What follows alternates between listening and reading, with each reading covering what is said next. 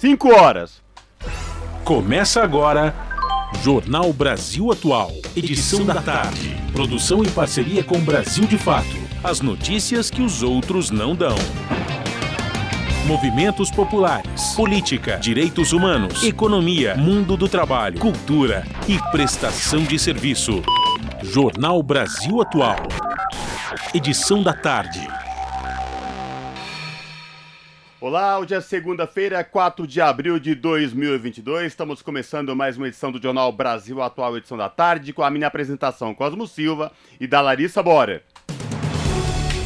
E estas são as manchetes de hoje. Sem a previsão de um acordo de paz no leste europeu, os combates em território ucraniano continuam. De acordo com a Procuradora-Geral da Ucrânia, corpos de 410 civis foram encontrados ao redor da capital, Kiev.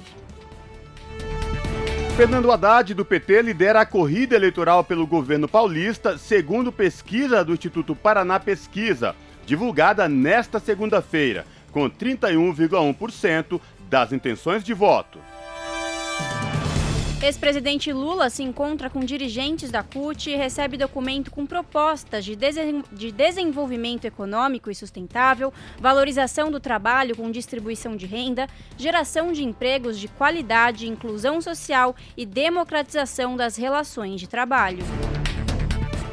A Assessoria Especial de Enfrentamento à Desinformação do Tribunal Superior Eleitoral estima receber cerca de 100 mil denúncias de fake news durante o pleito deste ano.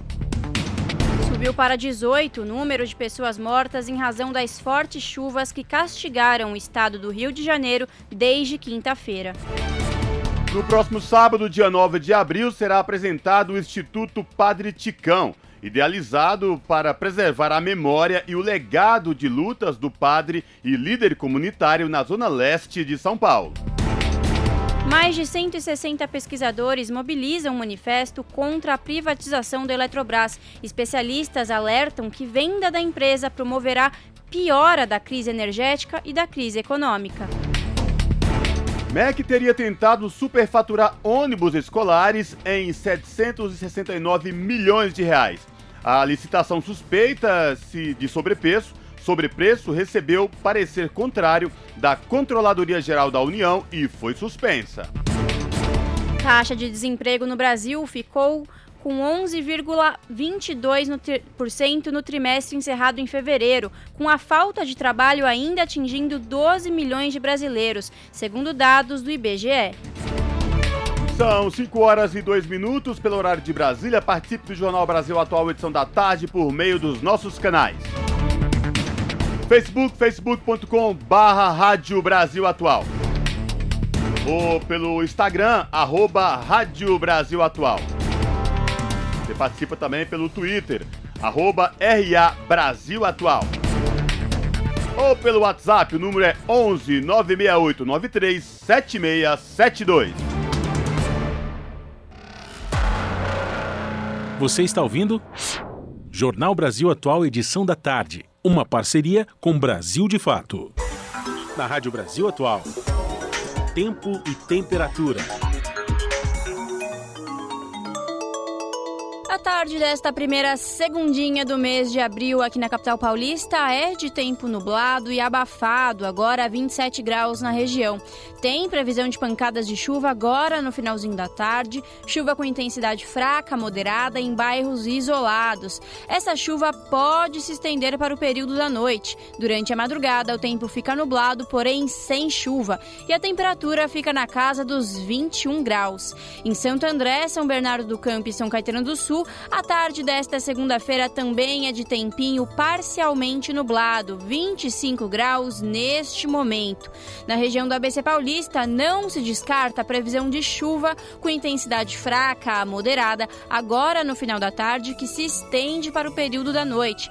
Essa chuva é passageira e localizada, ou seja, é uma chuva que cai em um bairro e não cai em outro. No período da madrugada, a temperatura fica na casa dos 20 graus e não tem previsão de chuva. Tempo nublado em Mogi das Cruzes. Agora os termômetros marcam 25 graus.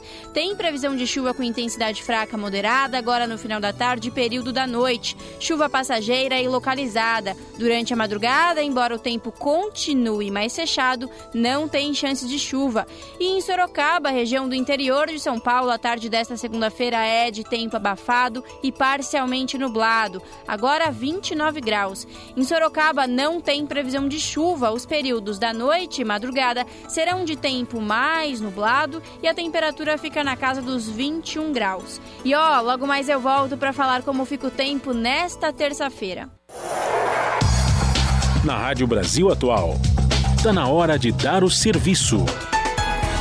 São 5 horas e 5 minutos. Vamos saber a situação do trânsito na cidade de São Paulo. A CT, que é a Companhia de Engenharia de Tráfego aqui da capital, informa que neste exato momento são 18 quilômetros de lentidão em toda a cidade de São Paulo. As regiões que apresentam maiores índices de lentidão, oeste com 8 quilômetros e sul com 6 quilômetros, respectivamente. E lembrando a você que tem veículo com placa final 1 e 2, muito cuidado, porque hoje é rodízio e os veículos com placas final 1 e 2 não podem circular no centro expandido. Saindo da situação das ruas da cidade de São Paulo, vamos saber a situação do metrô para quem pretende pegar o metrô nesta tarde de segunda-feira. O metrô informa que todas as linhas operam com situação normal. Portanto, o trabalhador, a trabalhadora aqui nesta tarde vai se utilizar das linhas do metrô, não vão encontrar nenhum problema. E esta mesma situação se encontra os trens da CPTM, que é a Companhia Paulista de Trens Metropolitanos. CPTM informa que todas as linhas também operam com situação normal, diferente, Larissa Bora e ouvintes da Rádio Brasil Atual, do final de semana, quando várias linhas de trem da capital deram problemas aí, levando vários transtornos aos passageiros. Hoje, portanto, a CPTM informa que todas as linhas operam em situação de normalidade. E agora você que ouve a Rádio Brasil Atual e pretende descer para a Baixada Santista pelas rodovias Anchieta Imigrantes, a Ecovias, que é a concessionária que administra o sistema Anchieta Imigrantes, informa que a rodovia Anchieta, tanto para subir como descer, trânsito é normal com tranquilidade. Agora, para você que vai descer pela rodovia dos imigrantes, muita atenção, porque na chegada à Baixada Santista, próxima a Cubatão, o trânsito é muito lento. Já quem sobe da Baixada Santista rumo ao ABC a capital pela rodovia dos imigrantes, o trânsito é normal. Ha, ha, rádio. Brasil Atual. Ha, ha, rádio. 98,9 FM. Ha, ha, rádio. As músicas que as outras não tocam. Ha, ha, rádio. As notícias que os outros não dão. Ha, ha, rádio. Participe da programação. Ha, ha, rádio. Pelo WhatsApp. 9 68937672 9 68937672 9 68937672 9 68 Hoje e, e, já fez a minha comida? Como tua boba? Botei, sim. Jornal Brasil Atual. Edição da tarde. Agora 5 horas mais 8 minutos. Começamos mais uma semana sem a previsão de um acordo de paz no leste europeu. Os combates em território ucraniano continuam. De acordo com a Procuradora-Geral da Ucrânia, corpos de 410 civis foram encontrados ao redor da capital, Kiev. Muitos desses cadáveres estavam espalhados pelas ruas da cidade de Bucha, depois que o exército russo recuou da região. A descoberta de valas comuns na cidade levantou sérias questões sobre possíveis crimes de guerra. A porta-voz do Kremlin, Dmitry Peskov, afirmou nesta segunda-feira que o governo da Rússia nega e rejeita as acusações de autoria no assassinato de civis em Bucha. Peskov alegou que os fatos e a cronologia do que aconteceu não sustentam a versão da Ucrânia. Do lado do Ocidente, o presidente da França, Emmanuel Macron, já afirmou que será necessária uma nova rodada de sanções ao país. Em outra região ucraniana, mísseis russos destruíram depósitos de, do combustível no porto de Odessa, cidade do sul do país país. Odessa tem sido um foco de ataques russos porque, se for tomada, permitiria a Moscou construir um corredor terrestre para a Transnistria, província separatista da Moldávia, que abriga tropas russas. São 5 horas e 9 minutos. E Victor Orbán é reeleito premier da Vitória e a extrema-direita na Hungria.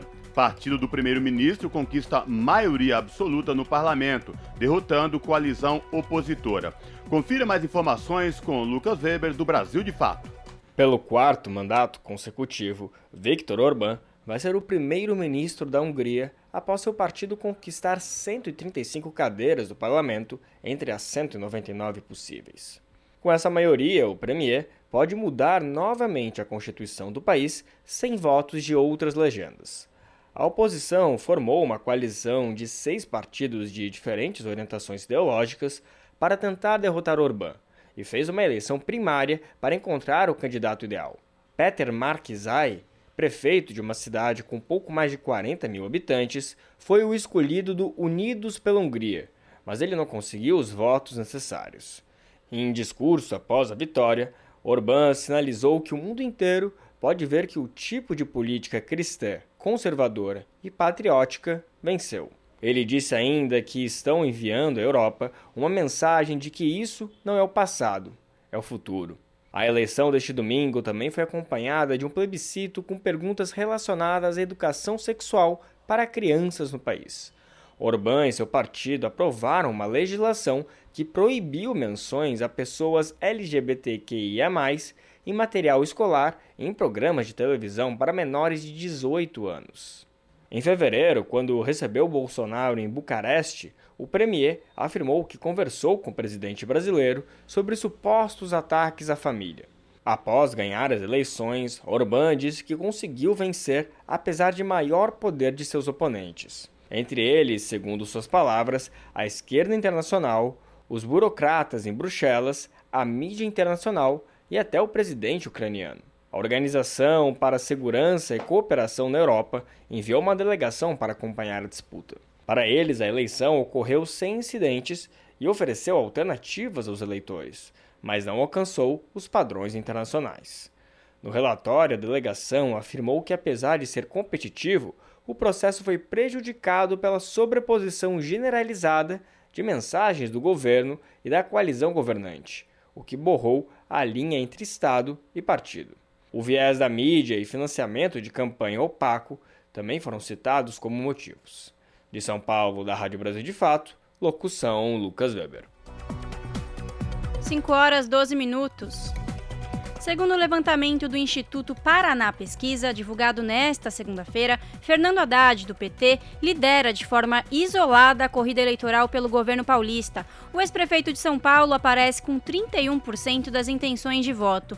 Os detalhes com a repórter Letícia Viola.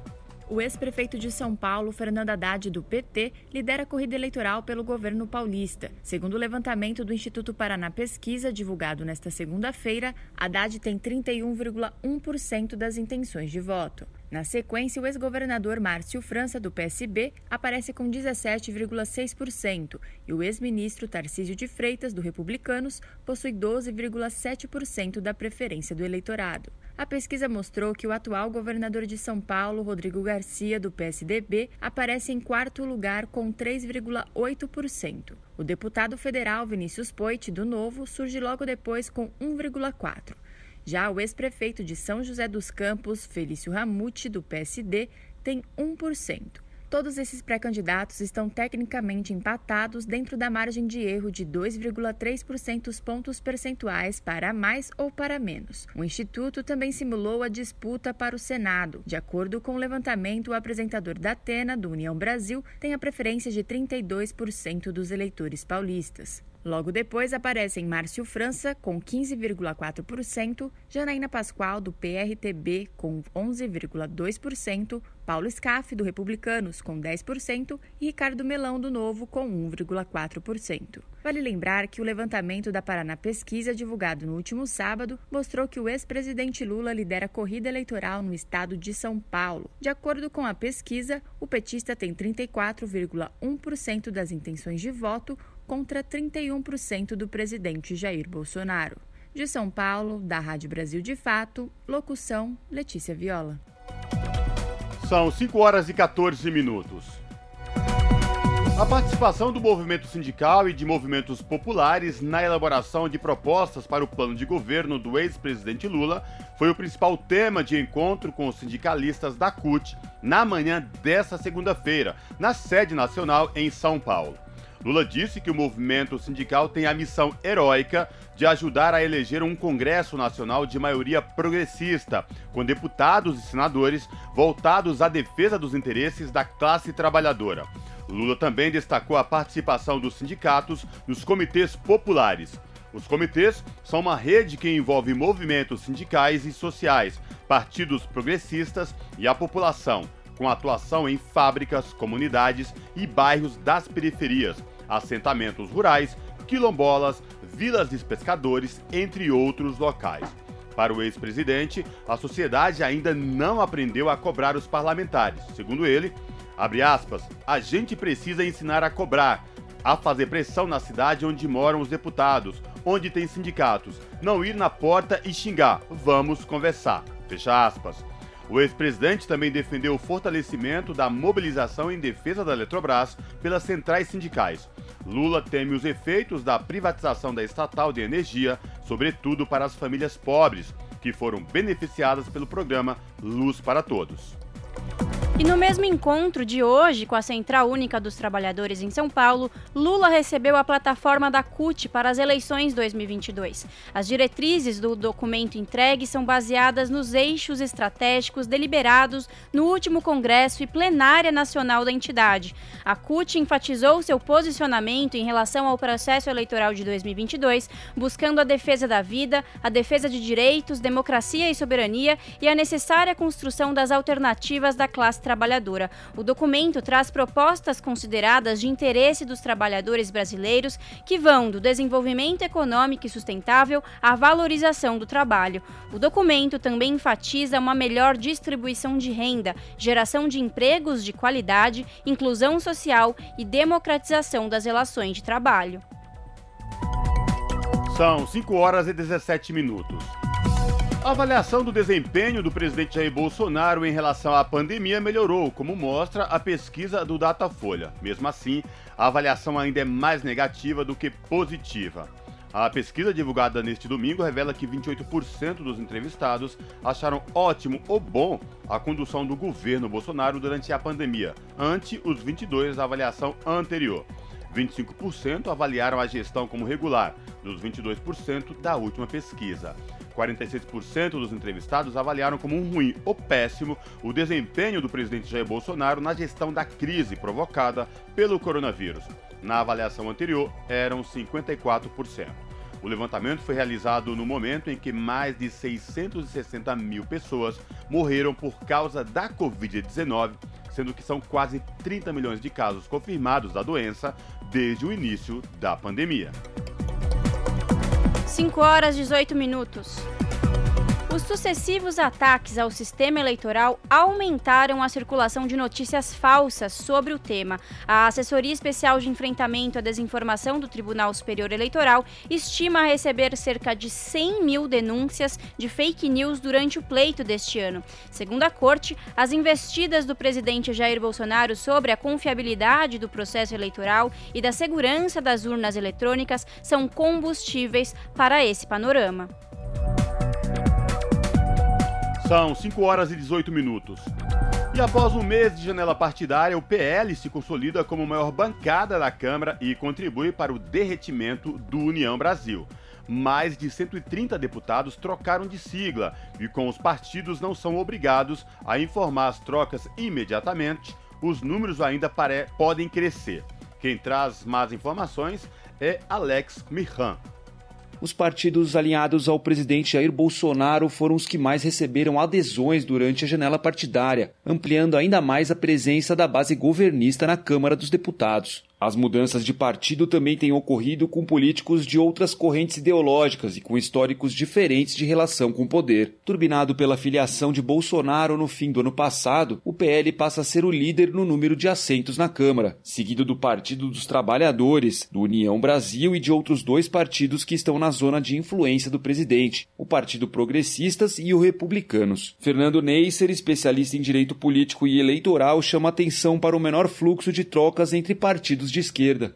O Centrão e os partidos mais à direita, até por estarem muito mais próximos ideologicamente, eu acho, é, tá no partido A, no partido B ou no partido C faz pouca diferença. Vai fazer diferença agora por conta dos puxadores de voto. Então, de fato, estar na chapa presidencial, veja, se eu já estou ali naquele campo, é, por que eu não votar na chapa que tem o mesmo número do presidente? Isso vai fazer com que essa chapa tenha um pouco mais de voto tenha uma chance maior de estar eleito.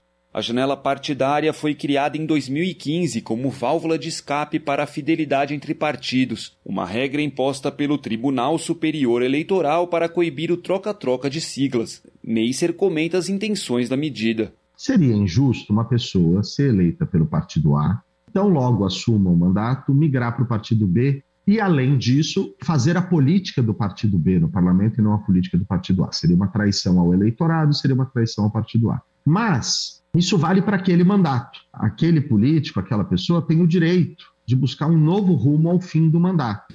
Uma saída para garantir a sobrevida das legendas menores, pressionadas pela cláusula de desempenho e pelo fim das coligações, veio com as federações partidárias, que funcionam como um tipo de coligação total e permanente entre dois ou mais partidos, válidas por pelo menos quatro anos. Há negociações adiantadas entre alguns partidos, como entre o PSDB e o Cidadania, ou entre o PSOL e a Rede, mas nenhuma federação foi oficializada até agora. David Fleischer, que é professor emérito de Ciências Políticas na Universidade de Brasília, modera as expectativas. Muitos partidos estão na dúvida se essa federação vai ajudar ou não, né? Isso complica estado por estado, porque você às vezes tem dois partidos, por exemplo, PT e PSB, que em alguns estados eles têm correntes políticos diferentes.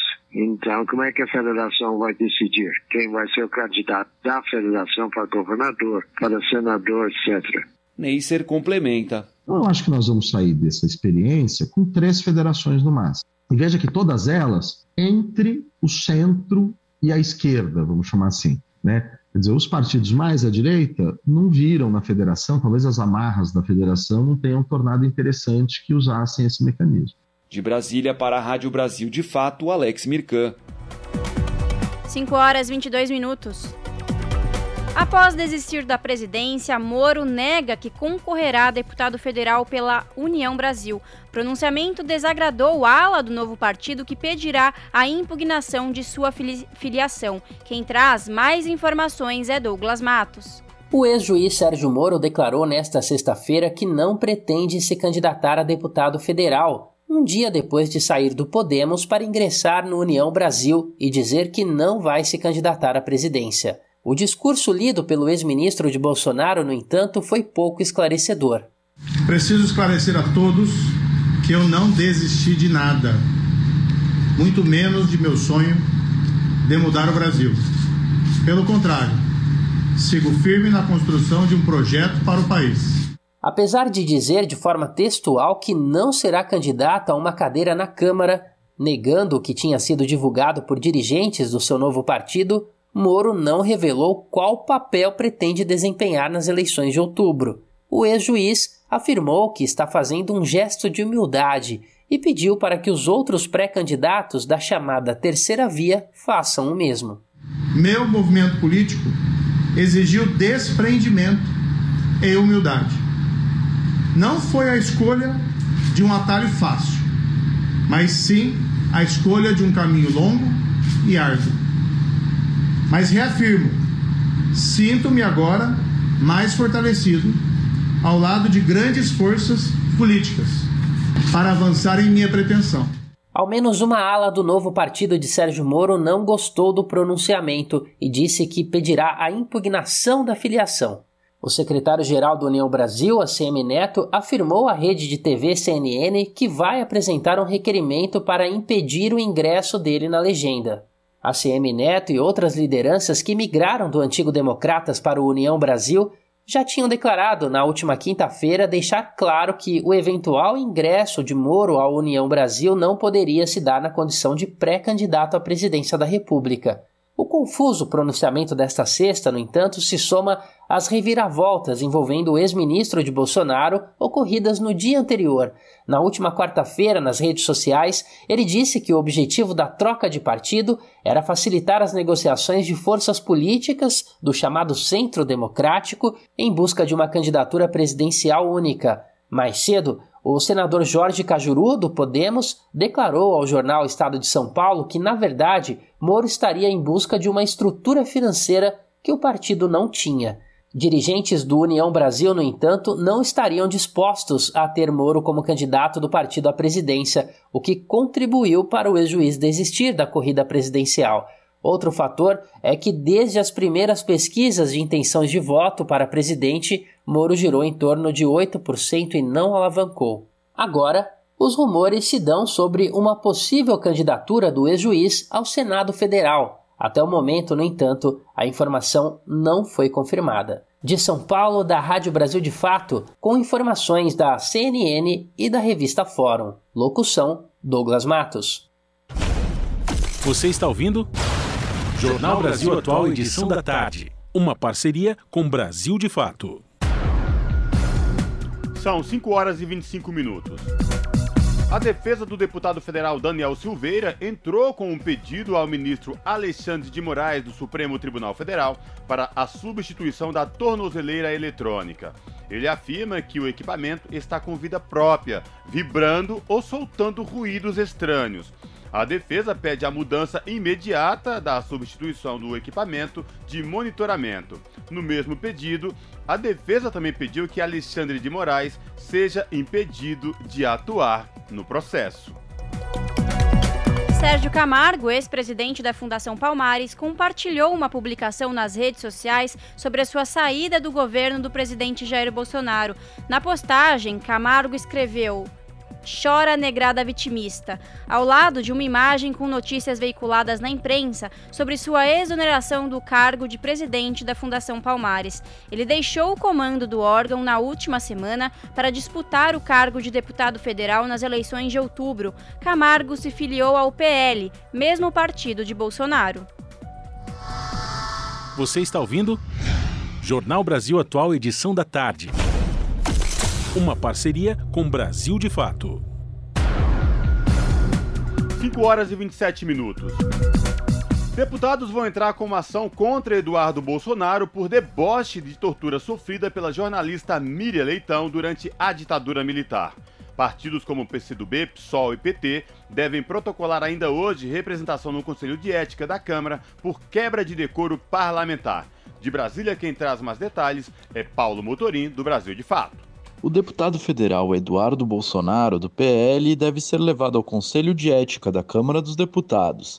Ele pode ser caçado por ter debochado de tortura sofrida pela jornalista Miriam Leitão, do jornal O Globo. No Twitter, Leitão compartilhou uma coluna que escreveu para o jornal com o nome Única Via Possível é a Democracia. Na publicação, ela disse que o erro da terceira via é tratar Lula e Bolsonaro como iguais.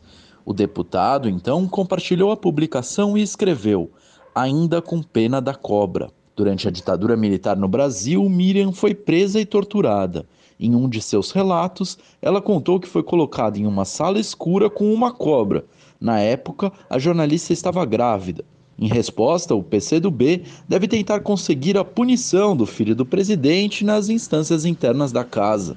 O deputado Orlando Silva anunciou a decisão do partido sobre o tema nesta segunda-feira. Segundo o texto, a representação contra Eduardo Bolsonaro no Conselho de Ética da Câmara é pelo deboche desumano da tortura sofrida pela jornalista. Vale lembrar que, em abril do ano passado, o Conselho de Ética e Decoro Parlamentar da Casa decidiu arquivar um processo movido por Rede, PSOL, PT e PCdoB justamente contra Eduardo Bolsonaro foram 12 votos pelo arquivamento e 5 pela continuidade. Os quatro partidos acusavam o parlamentar de quebra de decoro e de atentado contra a democracia por sugerir, durante uma entrevista, a adoção de um novo AI-5. De Brasília, da Rádio Brasil de Fato, Paulo Motorim. 5 horas 29 minutos. Ministério Público do Rio arquiva investigações de mais de 10 mortes do massacre do Jacarezinho. Ao todo, 15 dos 28 óbitos que ocorreram na operação policial mais letal da história do Rio tiveram apuração suspensa. Do Rio de Janeiro, as informações com o repórter Caio Maia. O Ministério Público do Rio de Janeiro pediu à Justiça o arquivamento das investigações de mais de 10 mortes registradas durante o massacre da favela do Jacarezinho, ocorrido em 6 de maio do ano passado. A decisão de arquivar quatro inquéritos se soma a outros quatro inquéritos que já foram arquivados em fevereiro. Com isso, 15 dos 28 óbitos que ocorreram na operação policial mais letal da história do Rio de Janeiro tiveram as apurações interrompidas.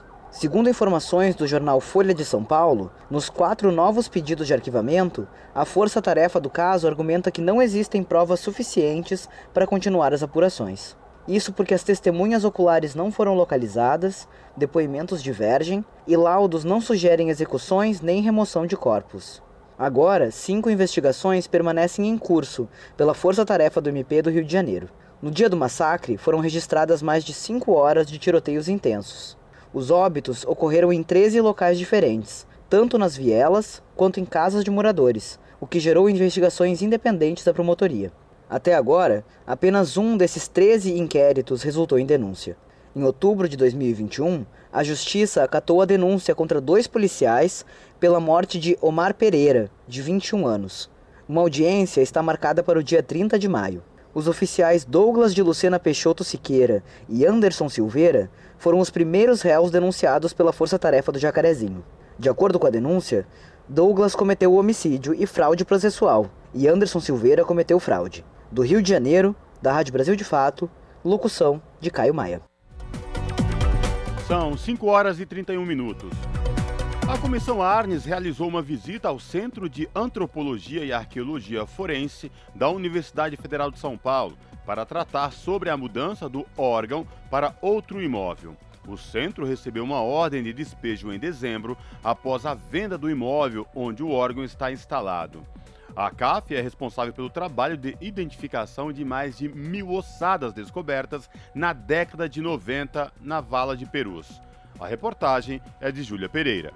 Na última sexta-feira, dia 1, membros da Comissão Arns realizaram uma visita ao Centro de Antropologia e Arqueologia Forense, vinculado à Universidade Federal de São Paulo, para discutir a situação da sede do órgão, que pode ser despejada até junho. O CAAF é uma instituição voltada à pesquisa e formação em direitos humanos. É de lá o grupo de trabalho criado em 2014 para analisar os 1.049 remanescentes ósseos descobertos nos anos 90 em uma vala clandestina no cemitério Dom Bosco, em Perus, região noroeste da capital paulista. Muitas das ossadas pertenciam a desaparecidos políticos da época da ditadura. Segundo os pesquisadores, as evidências indicam que as ossadas foram colocadas lá na década de 70 para encobrir as violações dos governos militares. Por ser um trabalho tão delicado, é possível que a transferência do centro para outro local tenha impactos no trabalho realizado até hoje pelos pesquisadores, avalia Maria Vitória Benevides, da Comissão Arns. Eu não tenho a menor dúvida que é impossível fazer uma mudança séria organizada de acordo com os protocolos, num prazo tão curto. Em alguns casos, o osso é um pedacinho tão pequeno que a gente fica pensando nós leigos onde que vão encaixar esse ossinho. Ou seja, se tiver que fazer de um jeito atabalhoado porque tem que entregar, vai ser um retrocesso muito grande para o trabalho que já foi realizado. Seria um desrespeito enorme ao trabalho dessa equipe, que vamos lembrar que esse é um trabalho científico, mas as pessoas que nele estão envolvidas são pessoas que têm um compromisso que vai além do trabalho científico, que vai além do trabalho científico no sentido desse compromisso com a verdade e a memória, direito fundamental no conjunto dos direitos humanos. A ordem de despejo do centro foi recebida em dezembro de 2021 para que até o dia 25 de junho o local onde o CAAF está instalado, na Vila Mariana, seja desocupado, após a compra do imóvel por uma incorporadora. A Universidade Federal de São Paulo afirma que já conseguiu outro imóvel, porém, o espaço necessita de reforma para adaptá-lo às necessidades do CAAF, o que vem sendo tratado no âmbito do Gabinete de Conciliação do Tribunal Regional Federal da Terceira Região. Esse trabalho é muito importante, apesar de que os resultados são longos, demoradíssimos, porque você pode imaginar o que, que significa reconstituir um esqueleto que, que foi jogado numa vala comum. Né? É, eu devo lembrar que a CAAF tem a presença de familiares, familiares daqueles militantes políticos que morreram ou sob tortura ou, ou executados. Há um grupo que acompanha desde o início esse trabalho. E certamente eles contam muito com essa possibilidade do, do trabalho uh, continuar em outra localidade. Então, é muito importante que um órgão uh, federal, como a universidade, esteja uh, interessada e apoiando esse, esse programa do CAF. Questionada, a Unifesp disse que está trabalhando junto a outras instituições envolvidas para a busca do melhor encaminhamento para a questão. Já o Tribunal Regional Federal da Terceira Região disse que o Gabinete de Conciliação está mediando não somente a discussão sobre a prorrogação do prazo para a mudança do CAF para outro imóvel, como também a construção de um memorial para transferência definitiva dos remanescentes ósseos após a conclusão do processo de identificação. O assunto será retomado nas próximas audiências, com a participação dos entes públicos envolvidos e dos familiares dos desaparecidos políticos. Júlia Pereira, Rádio Brasil Atual e TVT. Jornal Brasil Atual. Edição da tarde. 5 horas e 37 minutos. Pauta na Câmara dos Deputados, os parlamentares discutem a criação de um estatuto de amparo às vítimas de qualquer tipo de violência. Intitulado Estatuto da Vítima, o texto tem o objetivo de defender interesses de quem sofre diretamente danos físicos, emocionais ou econômicos ao ser vítima de crimes, desastres naturais ou epidemias. Dentre as mudanças propostas, a vítima deverá ser avisada de todas as etapas do processo, inclusive quando o agressor estiver prestes a ganhar a liberdade, o que não acontece atualmente, segundo a comissão que elaborou o documento. A vítima passa a ter direito a se manifestar em relação a decisões jurídicas antes da concessão de benefícios como liberdade provisória, liberdade condicional, progressão de regime e prisão domiciliar. São 5 horas e 37 minutos. A Unesco vai treinar policiais para proteger segurança de jornalistas. A parceria entre a Unesco e a Associação Internacional de Polícia, o projeto deve chegar a 100 países, com 372 mil agentes policiais para ajudar a proteger jornalistas e a liberdade de imprensa. De Nova York, quem traz as informações é Mônica Grayley. Uma cooperação da Organização das Nações Unidas para a Educação, Ciência e Cultura, Unesco, com a Associação Internacional de Polícia, vai ajudar a proteger jornalistas e a liberdade de expressão em todo o mundo. A iniciativa inclui um treinamento pela internet sobre defesa da liberdade de imprensa e de expressão e proteção de profissionais da mídia.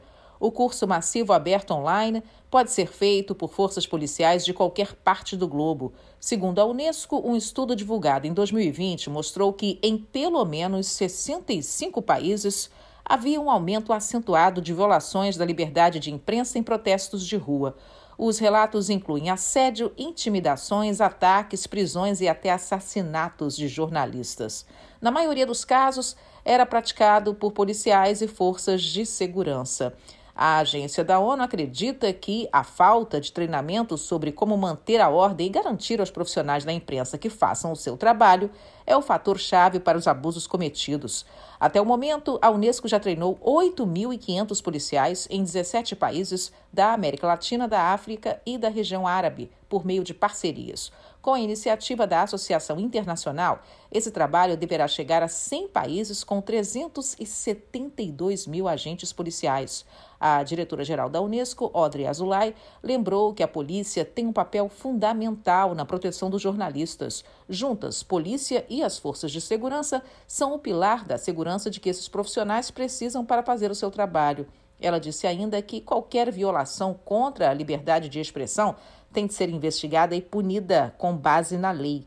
A parceria também vai propiciar à Unesco expandir o seu programa global de proteção de profissionais da mídia e a luta contra a impunidade nos crimes contra jornalistas.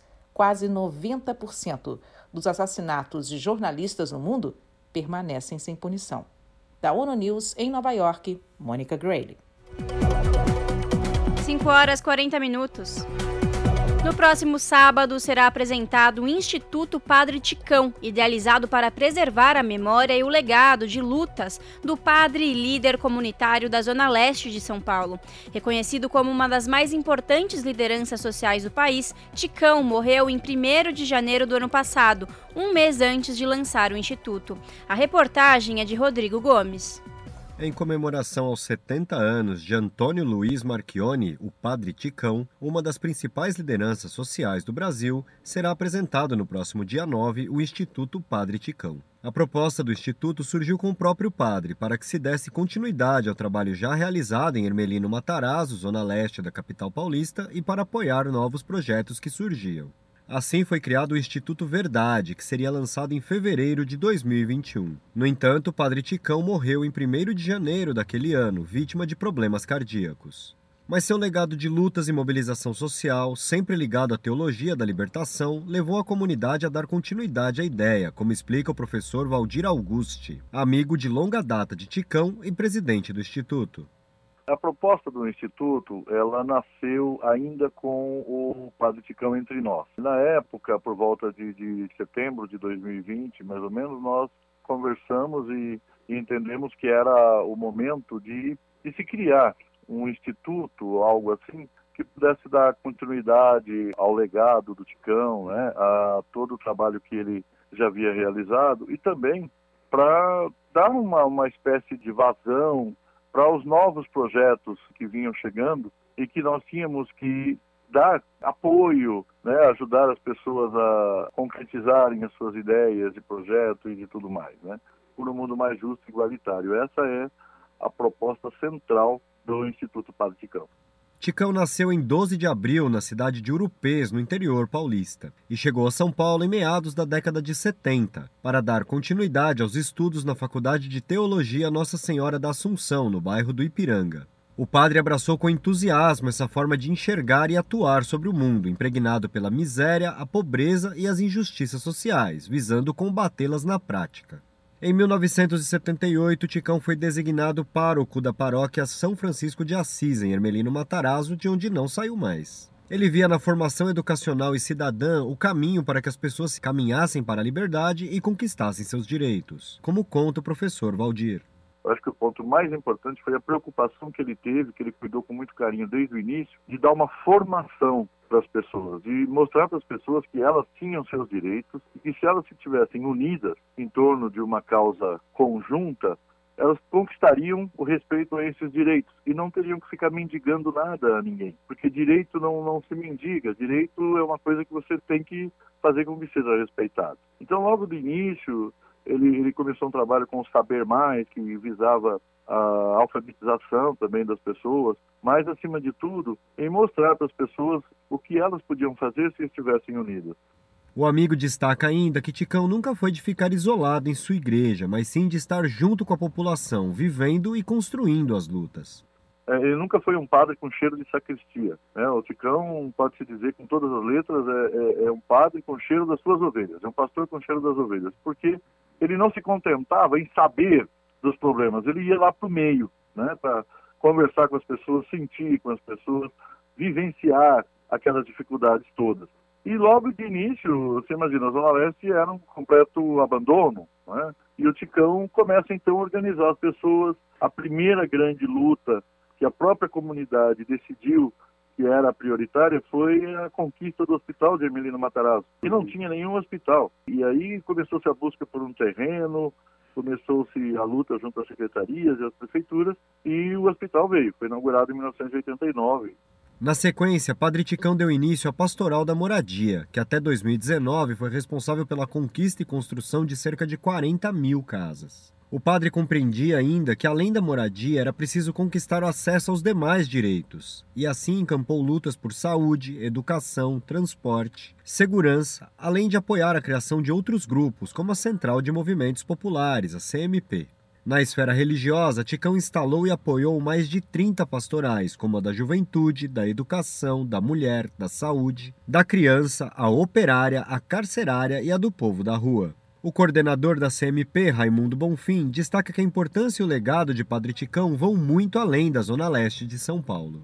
Além dele ser um dos grandes responsáveis iniciar estimular ali os movimentos populares pelo teto, por emprego, por renda, enfim, pelos direitos de um modo geral ali na Zona Leste, junto com lideranças leigas dos movimentos populares, nós organizamos as primeiras caravanas para Brasília, para apresentar proposta no campo da reforma urbana, no campo da moradia popular, dos direitos, na luta por orçamento, para os programas habitacionais. Então, o Padre Ticão é uma referência muito importante da luta do movimento popular urbano, não só para a Zona Leste, mas em âmbito nacional. A instituição do Instituto Padre Ticão né, é de um significado muito importante porque nós precisamos, de fato, rememorar, comemorar, divulgar o legado de pessoas como o Padre Chicão. O coordenador do Movimento dos Trabalhadores Sem Teto, Guilherme Boulos, ressalta que o legado de Padre Ticão permanece vivo e vai mobilizar ainda muitas lutas pelo país. Padre Ticão, ele deixa um legado que vai muito além de Hermelino Matarazzo, da Zona Leste de São Paulo, da qual ele foi um grande combatente. Padre Ticão foi o maior responsável para levar o campus da USP para a Zona Leste, por exemplo, na luta pela universidade na Zona Leste, na luta nos seus últimos anos com muito empenho é, pela cannabis medicinal, é, por, por pautas que eram pautas muitas vezes questionadas dentro da própria igreja, dentro de um viés mais conservador da sociedade, mas o padre Ticão nunca se rendeu a isso. Apoiando movimentos sociais, na luta por moradia, que é de onde eu venho também, o papel que o Ticão teve na luta por moradia popular é uma coisa incrível. Então, esse legado não morre junto com o corpo físico do Ticão, porque o Ticão, como um exemplo, como uma inspiração, não só para os religiosos, mas para os lutadores sociais, segue vivo e sempre vai seguir.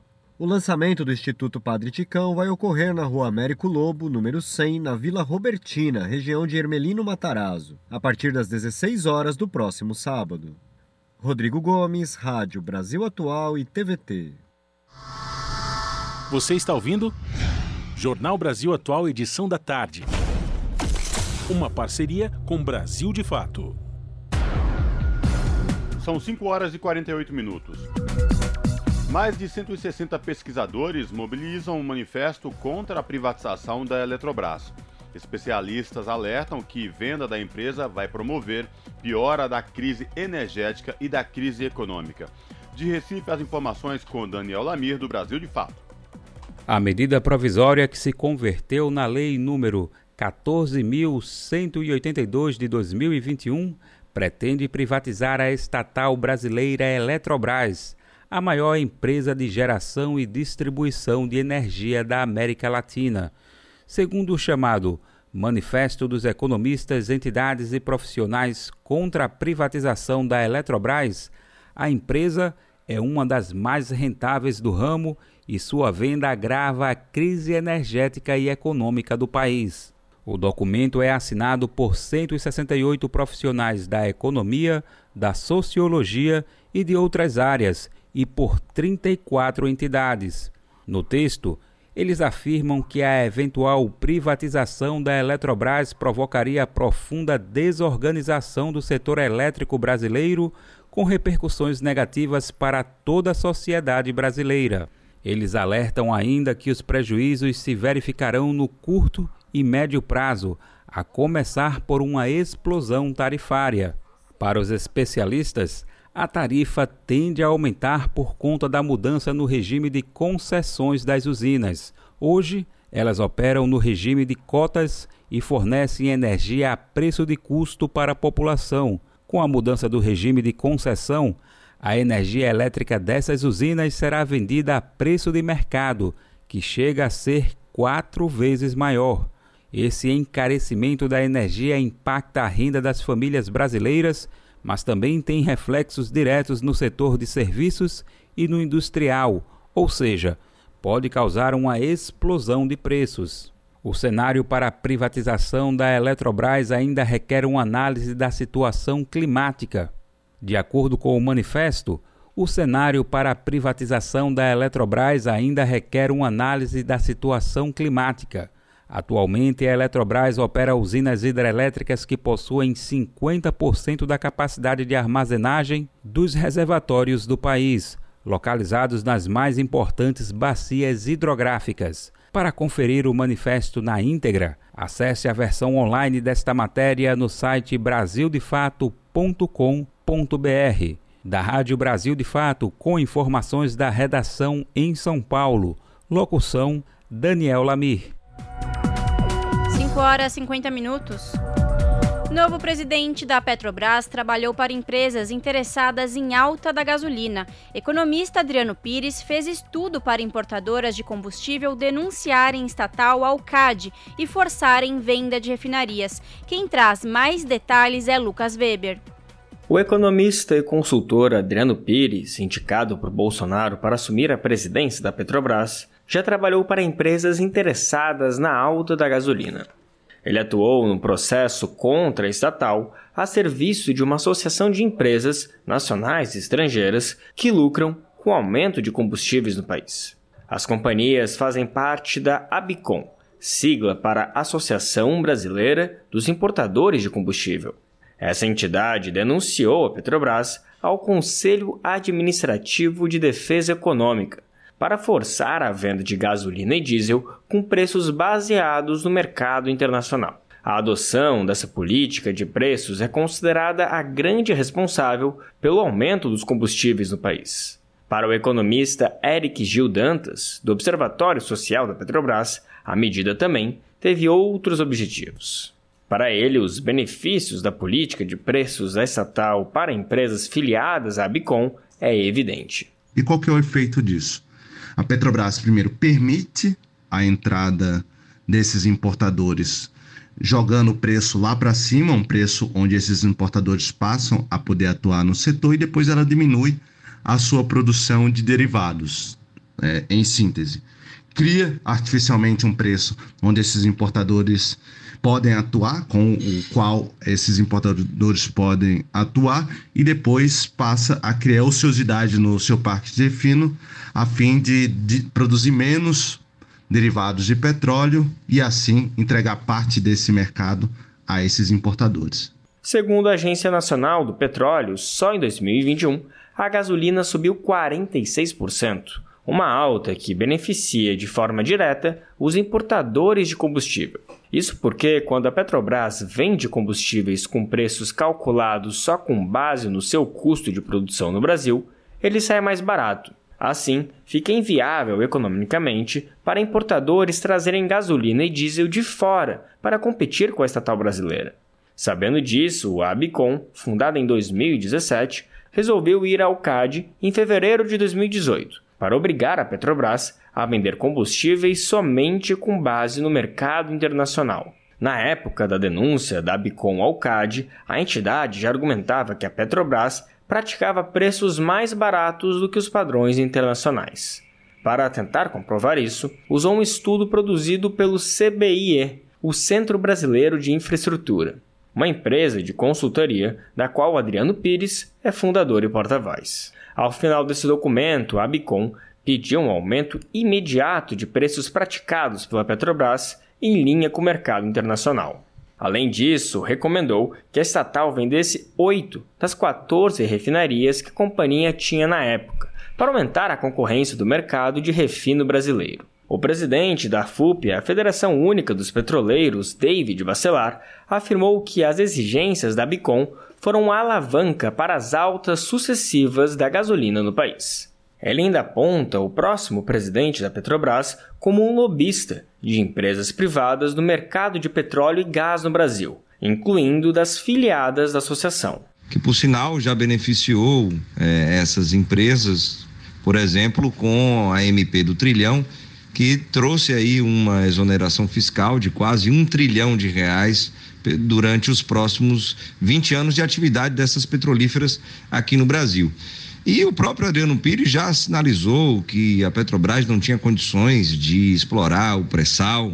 É, e hoje nós temos aí o pré-sal com mais de 70% de toda a produção de petróleo no país. O Adriano Pires ele já se manifestou que é a favor dessa política de preços, de paridade de importação, que tem sangrado aí os brasileiros e brasileiras, principalmente com a dolarização eh, dos preços dos combustíveis aqui no Brasil. O presidente da FUP lembra que em junho de 2019, o CAD e a Petrobras anunciaram um acordo para colocar fim às investigações sobre a denúncia da Bicom. Depois disso, a estatal se comprometeu em vender as oito refinarias. O Brasil de Fato procurou a Abicom para saber quanto a CBIE de Adriano Pires recebeu pelo estudo utilizado pela entidade. Também questionou qual a relação da associação com Pires. A Abicom não retornou ao contato. O presidente da entidade, Sérgio Araújo, foi procurado por e-mail, telefone e mensagem. Também não respondeu. A reportagem também procurou Pires por meio da CBIE, mas a empresa informou que ele não pode se pronunciar, pois, abre aspas, está em período de silêncio, fecha aspas. De São Paulo, da Rádio Brasil de Fato, com reportagem de Vinícius Konchinski, locução Lucas Weber. São 5 horas e 56 minutos. Presidente do Flamengo recusa convite de Jair Bolsonaro para chefiar conselho da Petrobras.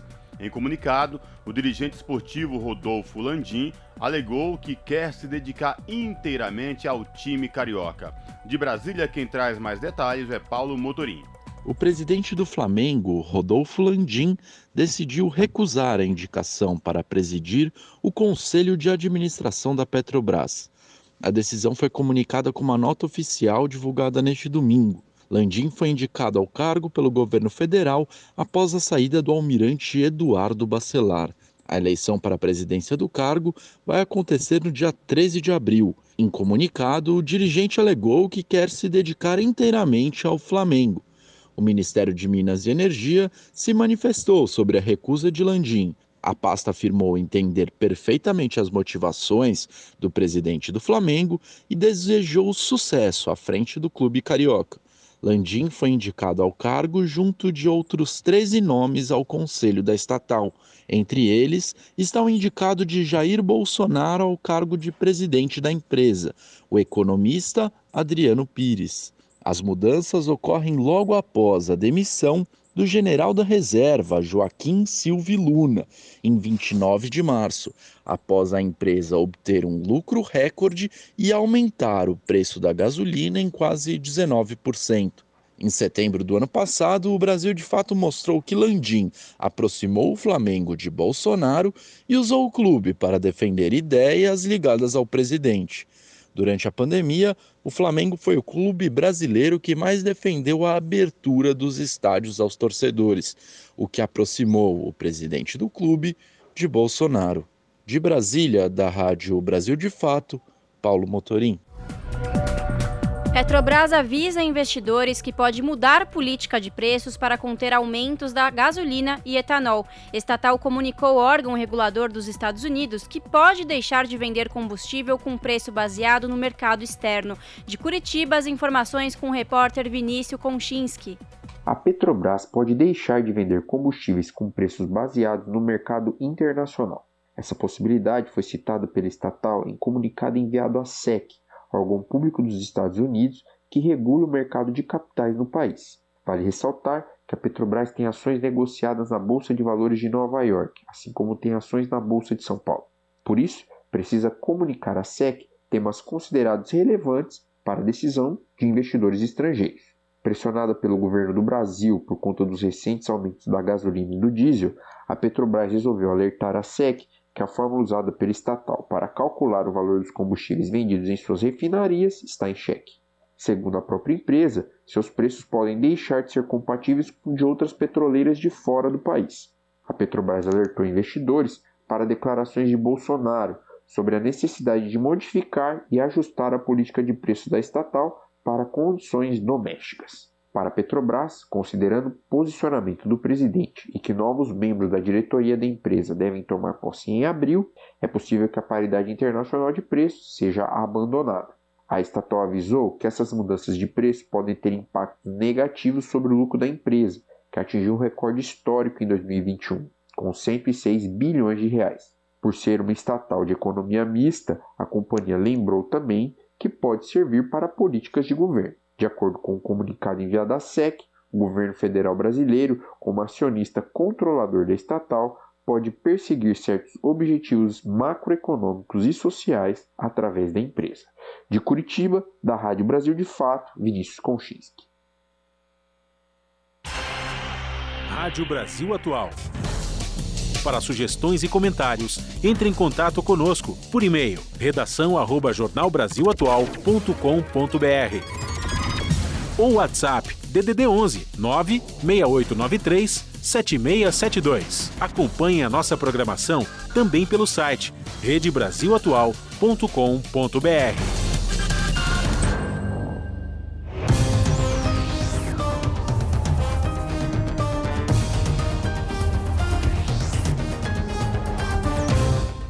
São 6 horas e 1 minuto e chegou o momento de fazer conexão com a redação da TVT para saber com a apresentadora Ana Flávia Quitério quais os destaques do seu jornal que começa logo mais. Olá, Ana Flávia Quitério, quais os destaques de hoje do seu jornal? Olá, Lares e Cosmo, uma excelente noite de segunda a vocês e a todos os ouvintes da Rádio Brasil Atual. E bora lá para mais uma semana e vamos começar de destaques aqui no seu jornal. Indígenas de todo o Brasil estão reunidos em Brasília, no acampamento Terra Livre, para enfrentar os ataques do governo e do Congresso Nacional aos direitos dos povos originários. Eles exigem a demarcação imediata de seus territórios, como manda a Constituição, e a extinção dos projetos que tramitam no Legislativo, que visam ampliar a mineração e destruir as florestas. Outro destaque em mais um ataque aos trabalhadores, o governo Bolsonaro publicou uma medida provisória que flexibiliza as normas do teletrabalho mesmo após o pico da pandemia. Entre os pontos criticados, a MP autoriza o home office por tarefa e produção, ou seja, para vocês entenderem, sem controle da jornada de trabalho. Essas e outras notícias completas vocês conferem pontualmente às sete da noite comigo no seu jornal.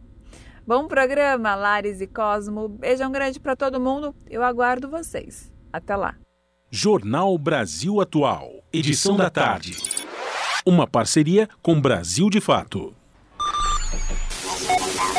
Custo de vida, emprego e desemprego, cesta básica, tarifas públicas, salário mínimo. Agora na Brasil Atual, a análise do DIEESE.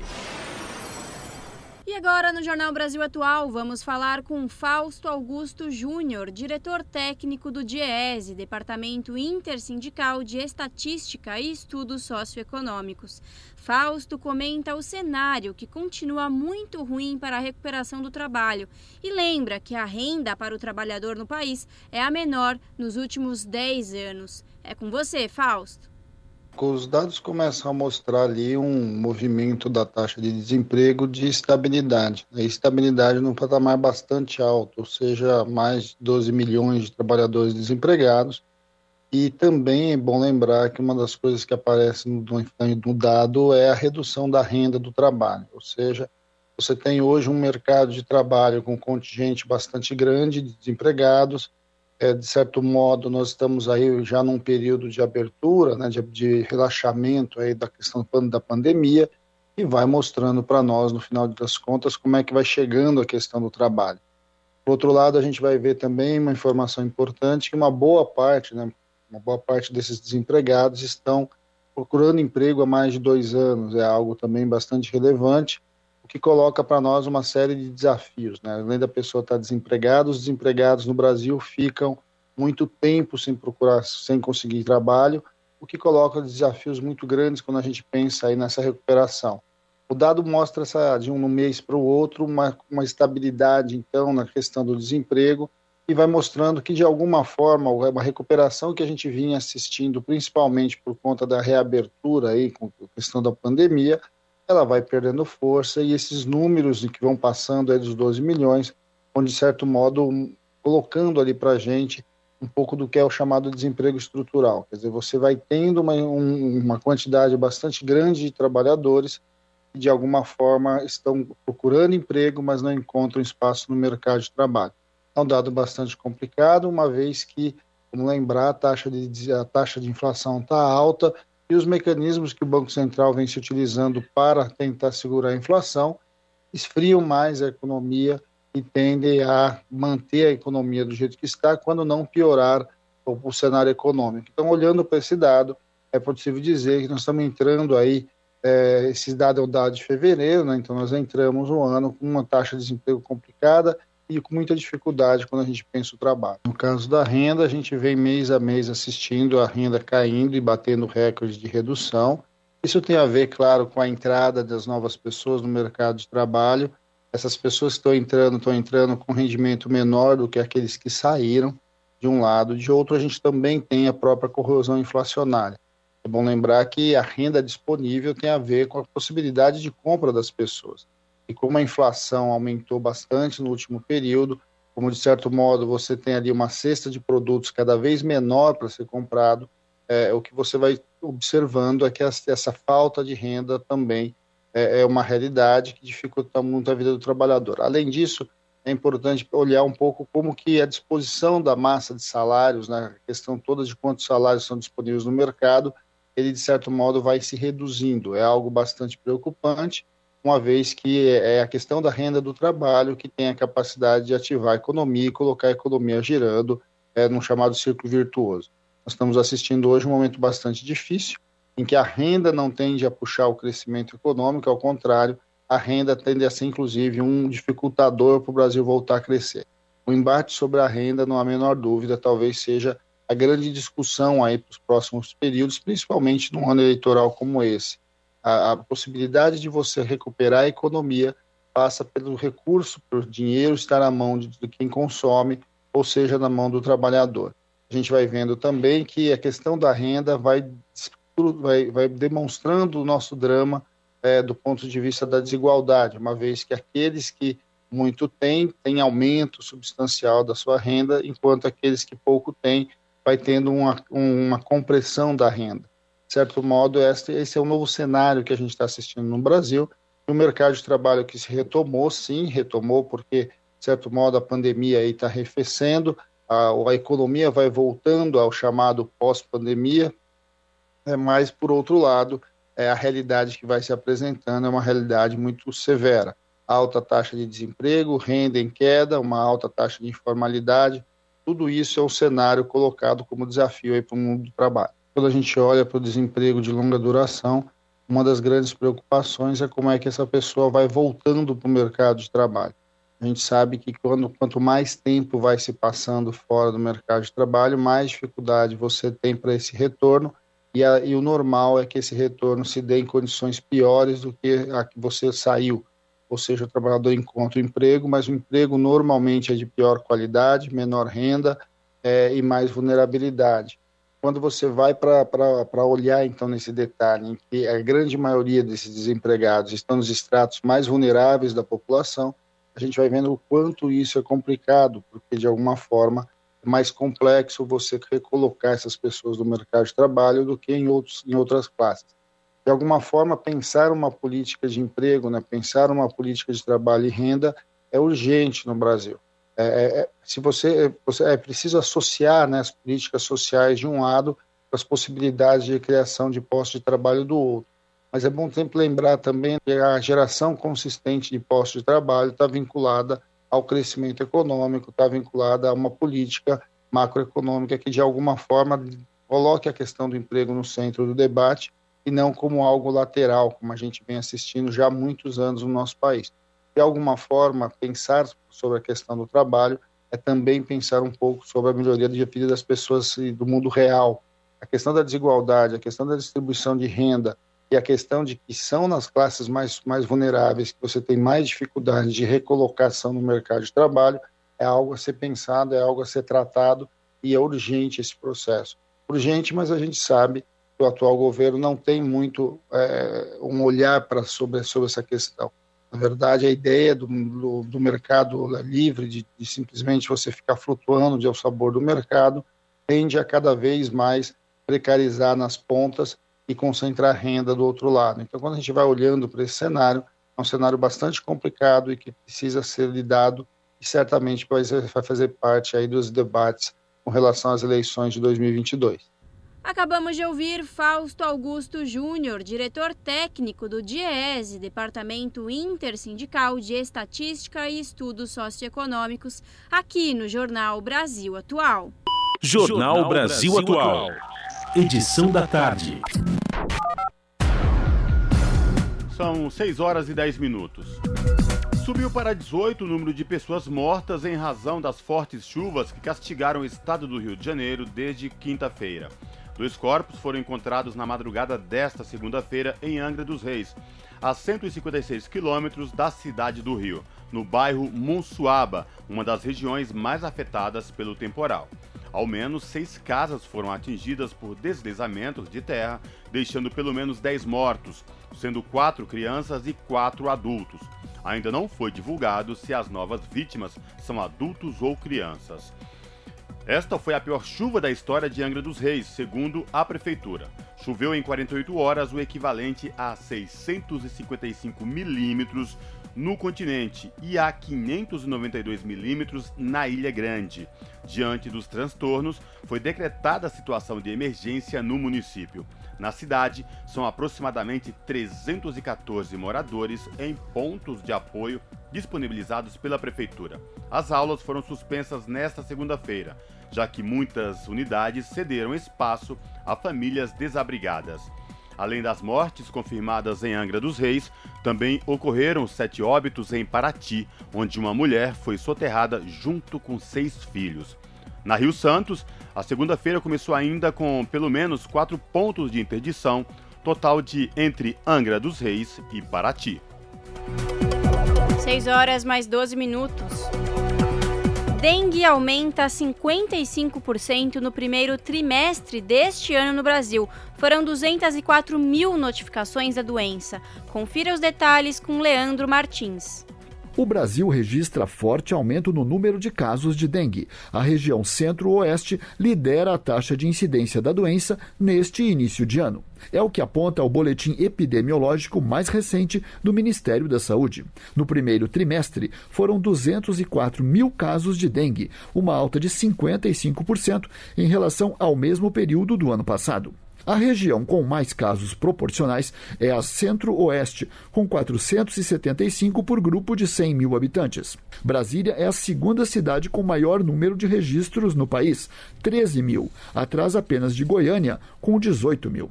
O recepcionista Aleph Fernando, de 21 anos, morador da capital federal, teve dengue no final de março pela primeira vez. O jovem acredita que a falta de cuidado em lotes próximos de sua casa contribuiu para o aumento no número do mosquito Aedes aegypti, o causador da doença. Aleph, que ainda está se recuperando, destaca os sintomas. Muita dor no corpo, uma dor na garganta, dor no pescoço, muita dor na cabeça, febre, estou recuperando, não estou 100%. O médico e infectologista Antônio Bandeira chama a atenção para o quadro da dengue em todo o país e relaciona o aumento recorde da doença no centro-oeste à situação climática, que alternou chuva e seca intensas. A gente tem visto um crescimento muito significativo da região centro-oeste e a região nordeste com uma queda. Mas como o vetor que é o Aedes aegypti está presente de qualquer forma por todo o país, fenômenos climáticos vão favorecer, que é o caso do centro-oeste, e por outro lado, a gente tem diferenças regionais, então predominam outras arboviroses, como é o caso da chikungunya na Bahia. Nos três primeiros meses deste ano, a região norte teve a segunda maior incidência no país, enquanto o nordeste é onde há menos registros, 39 a cada 100 mil habitantes. Da Rádio Nacional, em Brasília, Leandro Martins.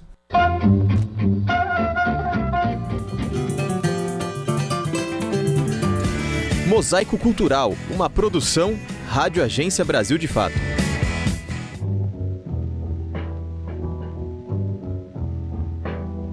Ain't got no home, ain't got no shoes, ain't got no money, ain't got no Mulheres que escrevem têm buscado um lugar para suas palavras na literatura brasileira, mas enfrentam resistências. Apenas 30% de todos os livros publicados por grandes editoras do país nas últimas décadas foram assinados por mulheres. É o que aponta o estudo da Universidade de Brasília, que comprovou que nas grandes editoras se publicam mais autores do que autoras. Apesar desse número ser pequeno, existem cada vez mais mulheres escrevendo participando de clubes e oficinas literárias e buscando caminhos via editais ou editoras independentes. Segundo a autora do estudo, Regina Dalcastanhe, doutora em teoria literária pela Unicamp e professora titular de literatura brasileira da UNB, se para as mulheres é mais difícil escrever e publicar,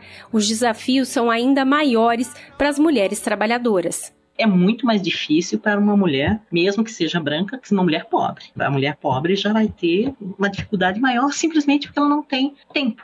Ela vai trabalhar o dia inteiro, vai chegar em casa e vai continuar trabalhando, vai lavar louça, roupa, cuidar dos filhos. Essa é a realidade brasileira. Se a realidade brasileira de uma mulher branca é difícil, a gente sabe muito bem as, o quanto mais difícil é para as mulheres negras. Então, é, me parece que há até uma dificuldade para que as mulheres consigam se imaginar escritoras numa situação como essa.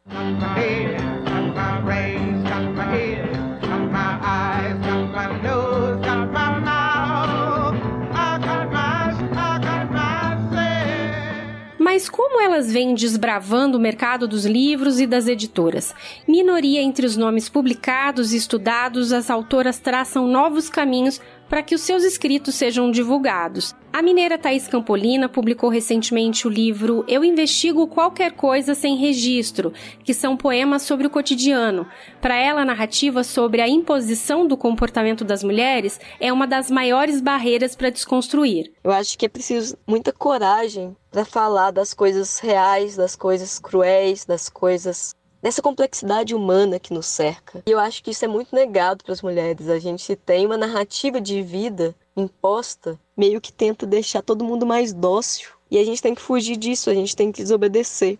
Campolina foi contemplada com o segundo lugar no concurso que publica livros de poetas iniciantes, promovido pela Criva Editorial com recursos da Lei Municipal de Incentivo à Cultura de Belo Horizonte. A maioria da distribuição dos livros da Thais é gratuita e ocorre em centros culturais de BH. Ela é curadora de clubes de leitura e concorda que falta diversidade de autoras publicadas por grandes editoras. Tem muita coisa a caminhar, porque eu sou uma mulher branca e eu percebo que talvez seja muito mais fácil para mim tanto escrever pelas oportunidades que eu tive e pelos acessos que eu tenho hoje, mas também de pensar nessa escrita dessa forma. Eu acho que é importante principalmente as grandes editoras, olharem para outras mulheres e levar em conta que o mercado brasileiro precisa delas também, não só das mulheres que são brancas, vivem na Grande São Paulo e escrevem livros relacionados a essas vivências. É ere, é ere, é ere.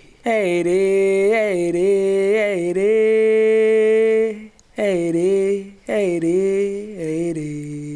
é ere, que abre caminho para o futuro passar e desaguar nesse mar de inesperança. É Herê que sorri e dá garantia para que minha boca relembre como se sorri mais fácil.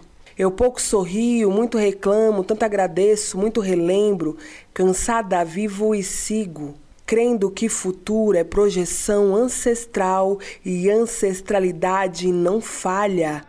De acordo com o levantamento da UNB, quando se faz o recorte para autoras negras e indígenas publicadas por grandes editoras, o número é quase zero. Segundo a pesquisadora, existe um desejo grande pela escrita, afinal, essas mulheres continuam insistindo em produzir, mesmo com muitas dúvidas se vão conseguir publicar e se vão conseguir até ser respeitadas como escritoras. Cada vez que uma mulher negra, né, uma mulher pobre, consegue é, ter alguma visibilidade dentro do campo literário, literária, ela na verdade está convidando muitas outras a fazer o mesmo, né? É, a escrita é um gesto revolucionário, né, para as mulheres. Vai ser sempre para as mulheres negras com ainda mais força.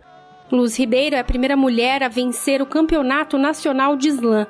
A escritora negra, moradora do Capão Redondo, na zona sul de São Paulo, tem quatro livros publicados e explica um pouco sobre a sua jornada até chegar a essa etapa. Não há nenhuma publicação minha individual por meio de uma grande editora. Verba para que livros como os meus sejam publicados, essa verba é oriunda do bolso desse meu amigo, juntamente com o meu, juntamente dos artistas que se propõem a publicar juntamente com ele.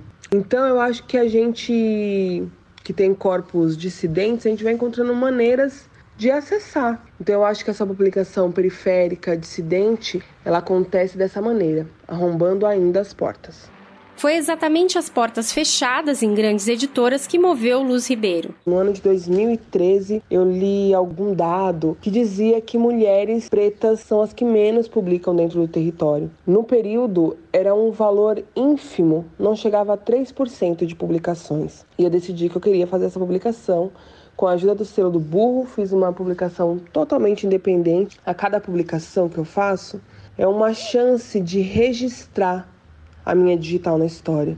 Porque nós que somos poetas da oralidade, pode ser que muita coisa se, se perca. Eu quero que minhas palavras ecoem, mas eu quero que a minha palavra fixe em folhas.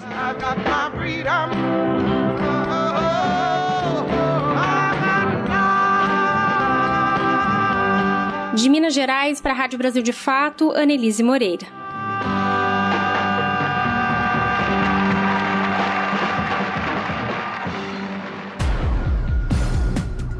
São 6 horas e 21 minutos.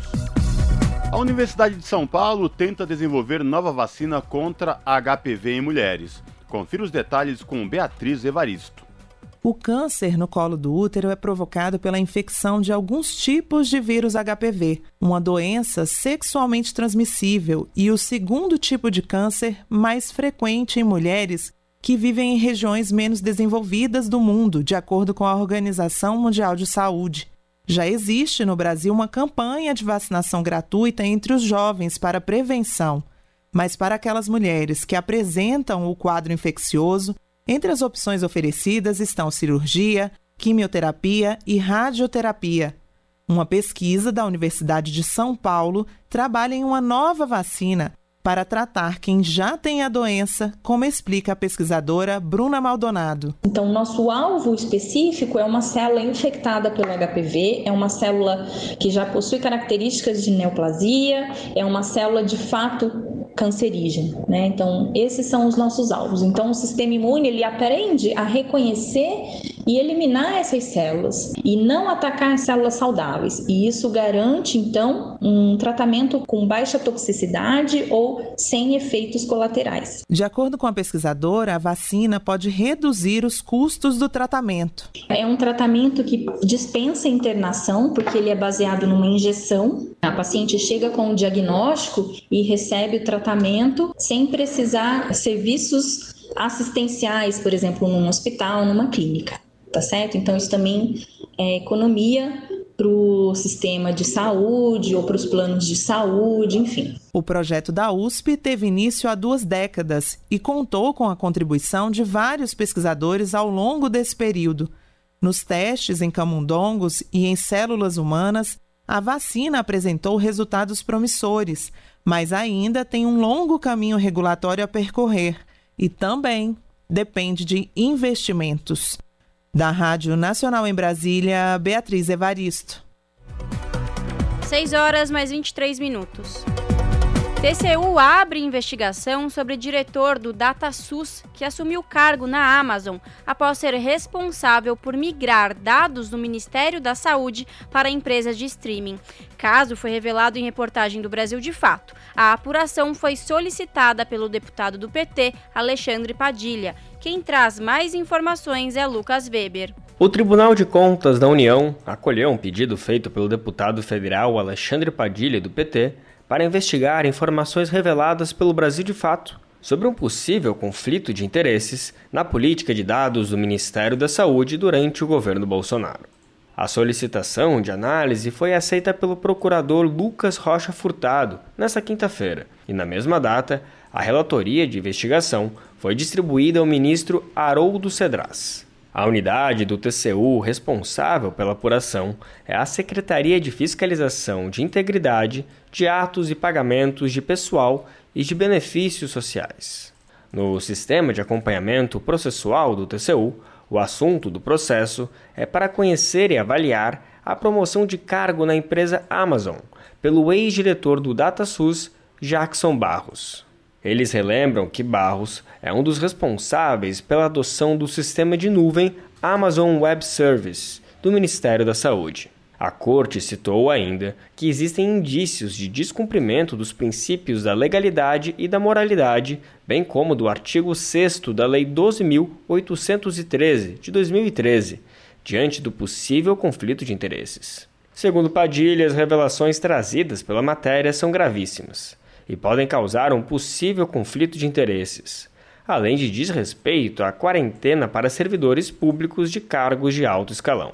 O Brasil de Fato mostrou no dia 24 de abril que o ex-diretor do DataSUS, Jackson Barros, assumiu um cargo na própria Amazon, menos de um mês após deixar o governo Bolsonaro. Na petição, Padilha também solicitou que o TCU analise o risco de que esse acesso aos dados de milhões de usuários do sistema público de saúde por empresa privada, sem a devida segurança e transparência, representa para o país. De São Paulo, da Rádio Brasil de Fato, com reportagem de Paulo Motorim, locução Lucas Weber. 6 horas e 26 minutos. Autora de mais de 20 livros, a escritora Lígia Fagundes Teles morreu neste domingo aos 98 anos em sua casa em São Paulo. A reportagem do Brasil de Fato. Conhecida como a dama da literatura brasileira, a escritora paulista Lígia Fagundes da Silva Teles faleceu aos 98 anos em São Paulo. Integrante da Academia Brasileira de Letras, ela era a quarta ocupante da cadeira número 16, tendo sido eleita em outubro de 1985, na sucessão de Pedro Calmon. A autora, que completaria 99 anos no próximo dia 19 de abril, publicou ao longo de sua carreira, iniciada no final dos anos 30, romances e contos de grande importância. Lígia estudou Direito e Educação Física antes de se dedicar exclusivamente à literatura. Considerada pela crítica um dos nomes mais relevantes da literatura brasileira, sua obra é internacionalmente reconhecida e premiada, tendo superado a marca de 3 milhões de exemplares vendidos. Entre os prêmios de sua carreira estão Camões, em 2005, e Jabuti, nos anos de 1966, 1974, 1996 e em 2001. Por sua contribuição para a literatura brasileira, foi indicada pela União dos Escritores Brasileiros para concorrer ao Prêmio Nobel. Também foi uma das autoras do Manifesto dos Intelectuais contra a Censura do Regime Militar em 1977. Na juventude, conviveu com intelectuais modernistas que circulavam no Largo São Francisco, no centro de São Paulo. Entre eles, Mário de Andrade, Oswald de Andrade e Paulo Emílio Sales Gomes, que veio a ser seu segundo marido. Aproximou-se da poeta Hilda Hilst, de quem se tornou amiga e confidente. Com o primeiro marido, o jurista e um dos fundadores do PT, Gofredo da Silva Teles Júnior teve seu único filho, o cineasta Gofredo da Silva Teles Neto. De São Paulo, da Rádio Brasil de Fato, Mariana Lemos. Na Rádio Brasil Atual, tempo e temperatura.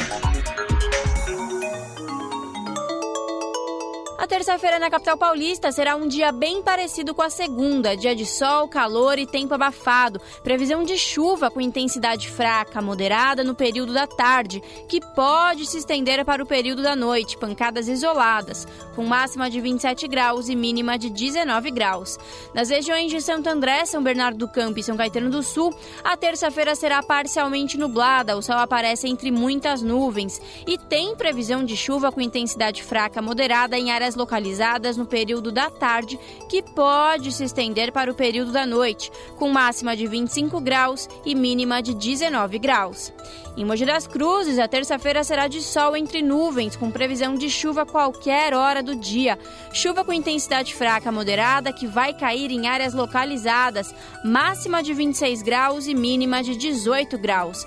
Na região de Sorocaba, interior de São Paulo, a terça-feira será de temperatura alta, sol e calor.